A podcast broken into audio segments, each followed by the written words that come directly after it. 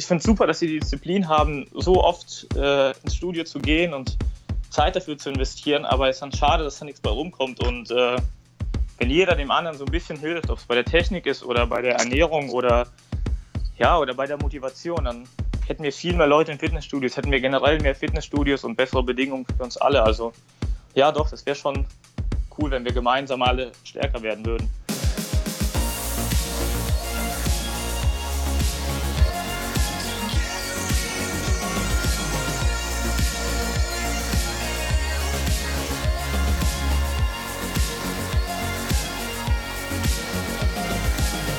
Und herzlich willkommen hier zurück bei Gainswort. Heute mit einem Instagrammer wieder mal, der äh, ja fast schon, oder sagen wir mal so, er geht steil auf die 1000 Follower zu. Sein Name ist Vadim, er ist 24, er kommt aus Rheinland-Pfalz. Er studiert Lehramt, Sport und Geschichte, macht schon Fitness seitdem er 16 ist und bei Instagram ist er zu finden unter PR zweimal Unterstrich Hunter genau, letztes Jahr ging das so los, eigentlich mit dem Ziel, so die Leute, die im Powerlifting, Bodybuilding-Bereich, die mich interessieren, die da unterwegs sind, die ich von YouTube kenne. In deinem Profil schreibst du ja auch, du bist Powerbuilder. Was muss man sich jetzt mhm. darunter vorstellen? Also ich würde mich halt nicht als rein Powerlifter sehen, aber auch nicht als rein Bodybuilder. Und deswegen so die beiden Begriffe verknüpft. Powerbuilding. Was ich so unter verstehe, ist ein an den Powerlifting-Übungen orientiertes Training, sprich Kreuzheben, Kniebeugen und Bankdrücken. Aber gleichzeitig ist es mir auch wichtig, diesen Bilderaspekt drin zu haben. Das heißt, dass ich auch genügend Hypertrophie anhäufe und auch eine gewisse Ästhetik habe. Also man kennt ja dieses Klischee, ah, die Powerlifter sind alle total dünn, die haben ja keine Muskeln. Stimmt so nicht. Aber es ist natürlich auch nicht so, dass die so aussehen wie die krassen Bodybuilder. Und ich will so einen Mix aus beidem. Ich will irgendwann super stark sein und aber auch irgendwann super stark aussehen. Und deswegen so dieses Power Building, so beide Welten miteinander verknüpfend, das ist so mein, mein Trainingsansatz. Also mit 16 kam ich eigentlich ins Fitnessstudio aufgrund einer Verletzung. Ich hatte im äh, Fußballtraining mir einen Kreuzbandriss zugezogen. Und dann hieß es ja, du musst nach der OP in die Reha, musst Muskelaufbau betreiben und nur Beine trainieren fand ich dann auch irgendwie uncool. Und haben wir so ein paar Curls gemacht, so ein bisschen Chest Flies, so, ne, auch um in der Disco so ein bisschen breiter zu sein, ne, nicht nur die Beine trainieren. Und das lief aber immer so neben dem Fußball nebenbei. Ich hatte immer noch die Ambition, im Fußball ein bisschen weiterzukommen. Mit 16 habe ich dann in der B-Jugend Regionalliga gespielt, was damals die zweithöchste Jugendklasse war. So wirklich ambitioniert Fußball spielen, das wäre halt mit den Knien der Vorgeschichte einfach nicht mehr drin gewesen. Und dann hat sich so der Fokus so ein bisschen mehr auf das Bodybuilding verschoben. Man wollte so ein bisschen gut am Strand aussehen und der, der breiteste unter seinen Jungs sein, am meisten auf der Bank drücken. Ja, nach dieser Bodybuilding-Zeit war es dann eigentlich irgendwann, dass ich gemerkt habe, also Bodybuilding, das hat ja irgendwo sein naturales Limit. So wie Schwarzenegger und Co. wirst du halt nicht aussehen mit dem Training. Irgendwie hat mir dann so ein bisschen das Ziel gefehlt. Man hat so trainiert, man wurde so ein bisschen stärker und hat ein bisschen zugenommen und Bizeps wurde ein bisschen mehr und Brust ein bisschen mehr, aber so, ja, man hat, man hat einfach gemerkt, dass gewisse Ziele nicht erreichbar sind. Und deswegen hat mir auch dann wieder so irgendwas gefehlt in dem Bodybuilding-Teil. Und so kam ich dann unter anderem durch Pascal Su, auch ein Instagrammer, und Lars von Lift You Up, auch YouTuber und Instagrammer, kam ich so ein bisschen dazu, meinen Trainingsansatz in den, in die Richtung zu, zu lenken, in der ich heute bin dass ich eben äh, einfach versuche, stärker zu werden, so stark zu werden, wie ich es werden kann. Und ähm, dennoch will ich nicht die Ästhetik so komplett außen vor lassen, will so beide Welten vereinen.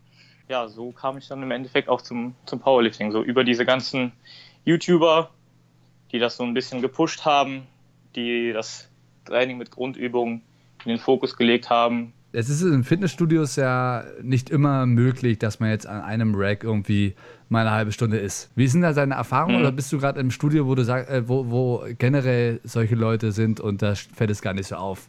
Also ich bin in einem Studio, wo der Beitrag schon ein bisschen gehoben ist. Also es ist keine Kette, sondern ein Privatbesitzer und da sind schon noch eher ältere Leute und man eckt schon ein bisschen an. Also doch, muss ich sagen. Also ich bin natürlich einer, wenn ich dann am Beugen bin, mit Aufwärmsätzen, mit einem Topsatz oder mit Reduktionssätzen oder dann mache ich nach einer normalen Kniebeuge noch eine Frontkniebeuge und danach direkt ähm, Kreuzheben davor. Dann belagere ich schon mal ein Rad bis zu einer Stunde oder anderthalb. Aber weil ich das weiß, suche ich mir auch eigentlich immer Zeiten aus, entweder früh oder spät, dass ich eben die Leute nicht behindere in ihrem Training. Oder ich lasse die Leute auch sich mit mir abwechseln, wenn jemand kommt. Ich bin mir da auch nicht zu schade, wenn ich dann drei, vier 20er pro, äh, pro Seite habe, dann bin ich auch nicht zu schade, die komplett runterzunehmen, weil jemand da auch mitmachen will. Also wenn mich die Leute da fragen, dann bin ich da absolut offen. Aber es gibt natürlich auch Leute, die sich dadurch gestört fühlen, weil man vielleicht stärker ist oder weil man eben ja so lange an dem Gerät ist, die dann, was ich dann nicht, nicht so schön finde, die dann, dann einen einfach dumm anmachen. Also ich hatte schon ganz oft den Fall, da poste ich mal ganz oft in der Story, dass Leute dann hinkommen und sagen, ja hier, wenn du das Gewicht nicht leise ablassen kannst beim Kreuzheben, dann lass es doch einfach. Aber da fehlt einfach das Verständnis, dass das Teil der Übung ist. Also wenn jemand jetzt Kurzhantel Schulterdrücken macht und die Gewichte oben fallen lässt, dann ist es halt nicht Teil der Übung, sondern einfach nur dumm und äh, ja, nicht sozial den anderen Mitgliedern gegenüber, ne, die da fallen zu lassen.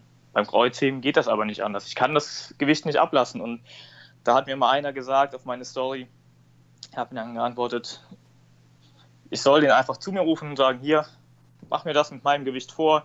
Wenn du das schaffst, dann, äh, dann mach ich das auch leise. Aber es sind zu 90 Prozent Leute, die die Übung einfach selbst nie gemacht haben oder nicht machen und sich dann dadurch gestört fühlen. Aber ja, wie gesagt, man wird irgendwie nicht allen, wird nicht allen gerecht werden können. Also es wird Leute geben, die werden sich. Ich habe zum Beispiel vor ein paar Wochen meinen One Rep Max Versuch beim Kreuzheben äh, hochgeladen. Werbung einer Sache waren 220 Kilo. und da hat dann jemand drunter kommentiert, ja, was hast du denn da für Schuhe an? Also es wird, du kannst es gibt auch diesen Spruch, wenn du über Wasser läufst, dann sagen die Leute, du kannst nicht schwimmen. Also ich habe 220 Kilo hochgehoben, ganz viele Leute haben kommentiert, hey, super, starke Leistung, haben das anerkannt. Und ein Depp schreibt drunter, hey, was hast du denn da für Schuhe an?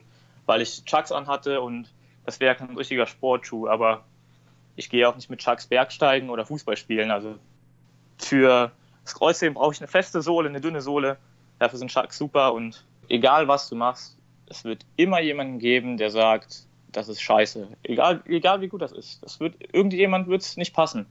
Und wenn du eine super tolle Leistung vollbringst, dann sagen die Leute, ach, ja, der ist ja Student, der hat ja die Zeit dafür. Oder ja, wenn ich äh, mal so ehrgeizig wäre wie der, dann könnte ich das auch. Oder ja, der hat jetzt das Gewicht gehoben, aber der hat ja schlechte Schuhe an. Oder der hat ja so komische Socken an. Da muss ich am Anfang so ein bisschen damit umgehen. Dann muss man sich erstmal so ein kleines Fell aufbauen. Manchmal muss man die auch überhören, um sich selbst nicht, nicht zu schaden, um einfach ähm, ja, seinen Weg weiterhin gehen zu können. Richtig. Jetzt nochmal zum Fitnessstudio selbst. Also ähm, hast du denn so Sachen, die dich an anderen stören? Ja, aber es ist mir egal, weil es soll jeder so trainieren, wie es ihm gefällt, wie es ihm Spaß macht. Und man kann sich auch nie in den anderen hineinversetzen. Ich sehe manchmal Übungen, denke mir, was macht der da? Aber derjenige könnte vielleicht irgendeine Verletzung haben und der braucht jetzt diese Spezial 3 Terrabänder, 5 Kettlebells Übung. Ne? Das kann man nie verstehen. Genauso wie Leute mich angucken und denken, äh, muss der jetzt so viel Gewicht nehmen oder muss der das jetzt so lange machen oder warum macht er jetzt so lange Pause? Genauso kann ich mich nicht in andere Leute hineinversetzen und verstehen, was die machen. Also klar, man sieht so falsche Bewegungsausführungen, das stört mich jetzt nicht, weil ich denke dann immer, jeder ist selbst verpflichtet, seinem Körper gegenüber eine gute Bewegungsausführung zu lernen. Entweder zeigt er sich die vom Trainer oder guckt sich im Internet Sachen an oder was ich auch jedem nur ans Herz legen kann, ist sich zu filmen und vielleicht anderen Leuten, die es besser können, denen das zu zeigen oder selbst Eigenvideoanalyse zu betreiben. Wirklich stören im Fitnessstudio tun mich eigentlich nur so gängige Sachen wie, wenn man drei Geräte auf einmal belagert und kein sein Gerät anlässt oder ja, wenn man sich einfach nicht sozial anderen Leuten gegenüber verhält oder wenn man einfach so blöde Tipps gibt. Es gibt ja so den Klischee-Disco-Pumper, der 50er Arm hat und dann meint, jedem deswegen Tipps geben zu müssen. Und diese Tipps sind dann oft falsch und sowas finde ich dann nicht so cool, aber lass mich dann nicht vom Training oder versuche mich dann nicht vom Training ablenken zu lassen. Würdest du dir generell wünschen, dass man in dieser Fitnessstudio-Atmosphäre einfach ein bisschen mehr offen ein, äh, einander entgegengeht und dass man sich einfach auch unterhält und wenn man einfach mal nachfragt, ey, warum machst du das eigentlich so, anstatt irgendwie insgeheim im Kopf irgendwie ein Vorurteil zu generieren und äh, gleich immer so negativ aufeinander zuzugehen? Also ich bin eigentlich immer jemand, ich bin ganz froh, wenn ich so mein Training durchziehen kann aber ich bin auch immer offen für ein Gespräch, wenn mich jemand mal anspricht, hey, wieso machst du das so oder kannst mir was empfehlen und sowas. So ein bisschen ist auch die Powerlifting-Community eher so gestrickt als für diese Bodybuilding-Community. In der Powerlifting-Community ist es mehr so, hey, cool, du hast eine gute Technik, aber wir können die noch besser machen. Und Bodybuilding ist eher so, Alter, guck mal seinen Bizeps an, der ist viel zu klein, der passt gar nicht so zu seiner Brust. Also ist jetzt natürlich auch sehr pauschal, ne? nichts gegen die Bodybuilder, aber ich habe so die Powerlifting-Community sehr stark so kennengelernt, dass da viele Leute dabei sind, die einem helfen wollen. Und wenn das auch so irgendwann in Fitnessstudios ist, dass die Leute zueinander zugehen und sagen, ja, hey, ich sehe dich schon eine Zeit lang hier trainieren, aber irgendwie, ich will nicht zu nahe treten, aber du hast nicht so viel abgenommen. Oder was ist, was ist dein Ziel? Vielleicht kann ich dir helfen, weil es gibt durchaus viele kompetente Leute in Fitnessstudios, die werden dann aber nicht gefragt, weil die sich die Leute nicht trauen oder die gehen dann nicht auf andere zu. Da muss ich mich auch selbst kritisieren. Da könnte ich vielleicht auch mal öfter zu jemandem im Fitnessstudio hingehen und sagen, ja hier, hör mal, ich bin schon drei Jahre hier und du siehst nach drei Jahren genauso aus. Vielleicht kann ich dir helfen. Also jetzt no hate an denjenigen.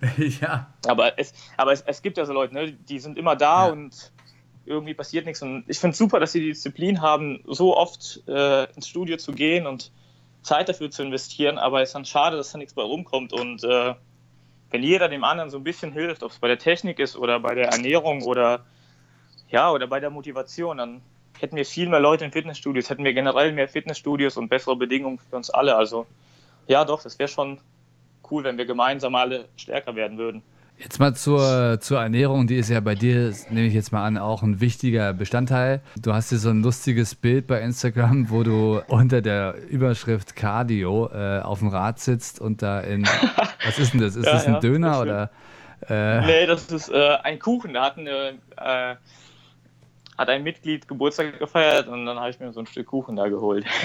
Also man muss sich das vorstellen, man kann ja auch auf dein Instagram einfach raufschauen, das ist vom 12. September, wo du dann einfach mal richtig ja. schön in dieses Stück Kuchen da reinbeißt, auf dem Rad sitzt.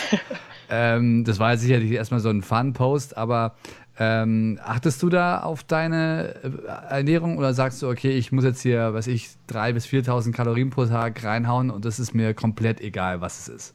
Achte ich schon drauf. Vielleicht mehr als man es muss, aber ich habe damit eigentlich ganz gute Erfahrungen gemacht und ganz gute Erfolge gehabt, dass ich mein Essen abwiege und das in einer äh, App tracke. Das habe ich, glaube ich, 2014 oder so angefangen, wo ich dann gesagt habe, okay, jetzt will ich das Ganze mal so ein bisschen ernsthafter angehen. Habe auch dadurch mehr Verständnis für die ganzen äh, Makronährstoffe bekommen und was ich brauche, wie viel ich davon brauche. Eigentlich ganz simpel, ich esse zwei Gramm pro Körperkilo Protein am Tag, 1 Gramm Fett pro Körperkilo am Tag. Achte darauf, dass ich meine 500 Gramm Gemüse, 300 Gramm Obst zu mir nehme. Die Auswahl der Lebensmittel ergibt sich dann daraus. Ne? Also ich bin jetzt keiner, der sagt, ich esse keinen Kuchen oder ich trinke keine Cola. Ich, ich nehme einfach alles an Lebensmitteln in mich auf, äh, was in diese Makro äh, Geschichte passt. Natürlich ist es dann nicht nur Burger King und hier ein Döner, da eine Pizza. Ne? So eine 80-20-Regel ist ja schon, dass ich 80 Prozent, ich will jetzt den Begriff clean nicht benutzen, aber ich sage mal 80 Prozent mikronährstoffreich esse und 20 Prozent nicht unbedingt mikronährstoffreich. Ne? Ein bisschen bedenklich, dass man dann sagt, ja, du musst das und das essen, wenn du das und das nicht isst, baust du nichts auf. Ne? Es gibt ja so diese Hühnchen-Brokkoli-Reis-Fraktion, die sagt, nein, nur das funktioniert, aber im Endeffekt machen die Leute es genauso wie ich auch. Die machen auch Effizienz Macros und nehmen gewisse Lebensmittel einfach aus ihrer Auswahl aus. Die nehmen dann statt äh, allen möglichen Kohlenhydratquellen nehmen die nur Reis. Statt Gemüse nehmen die nur Brokkoli und statt äh, alle anderen Fleischsorten nehmen die halt nur Hähnchen. Ist jedem selbst überlassen. Ist nicht so, dass Hähnchen, Brokkoli und Reis nicht funktioniert. Ich bin da auch ein bisschen entspannter geworden. Was ist denn jetzt vielleicht so zum Schluss nochmal so ein Tipp, um mit Fitness weiterzukommen und seine mhm. Ziele zu erreichen? Also ich sehe den Sport sehr stark prozessorientiert. Also wenn du jemand bist, der den Prozess des Besserwerdens, den Prozess der, des Aufstellens von neuen Rekorden liebt, dann ist der Sport definitiv was für dich. Ich sehe halt oft Leute, die sagen, ja, ich würde gern mal dünn sein oder ich würde gern mal 100 Kilo drücken. Und dann arbeiten die auf das Ziel hin und schaffen es vielleicht und danach ist so die Motivation weg. Und für mich ist dieses Powerlifting, Bodybuilding, Fitness, für mich geht es dabei immer darum, also die beste Version von sich selbst zu kreieren. Vielleicht auch kurz auf meinen Namen, deswegen auch eingehen, PR Hunter. Es geht darum, dass ich persönliche Rekorde jage.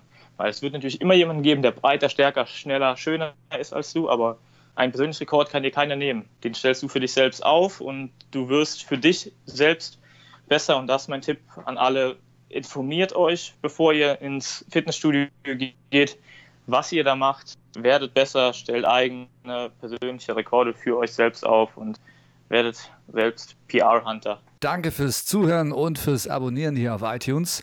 Und schaut gerne auch bei Instagram vorbei. Wir werden da in Zukunft jetzt viel mehr unsere Story, die Story von Gainsvold, nicht nur der Podcast, sondern auch die eigentliche Idee eines ganz neuen Fitnesscenters dort mit euch teilen. Von Anfang an.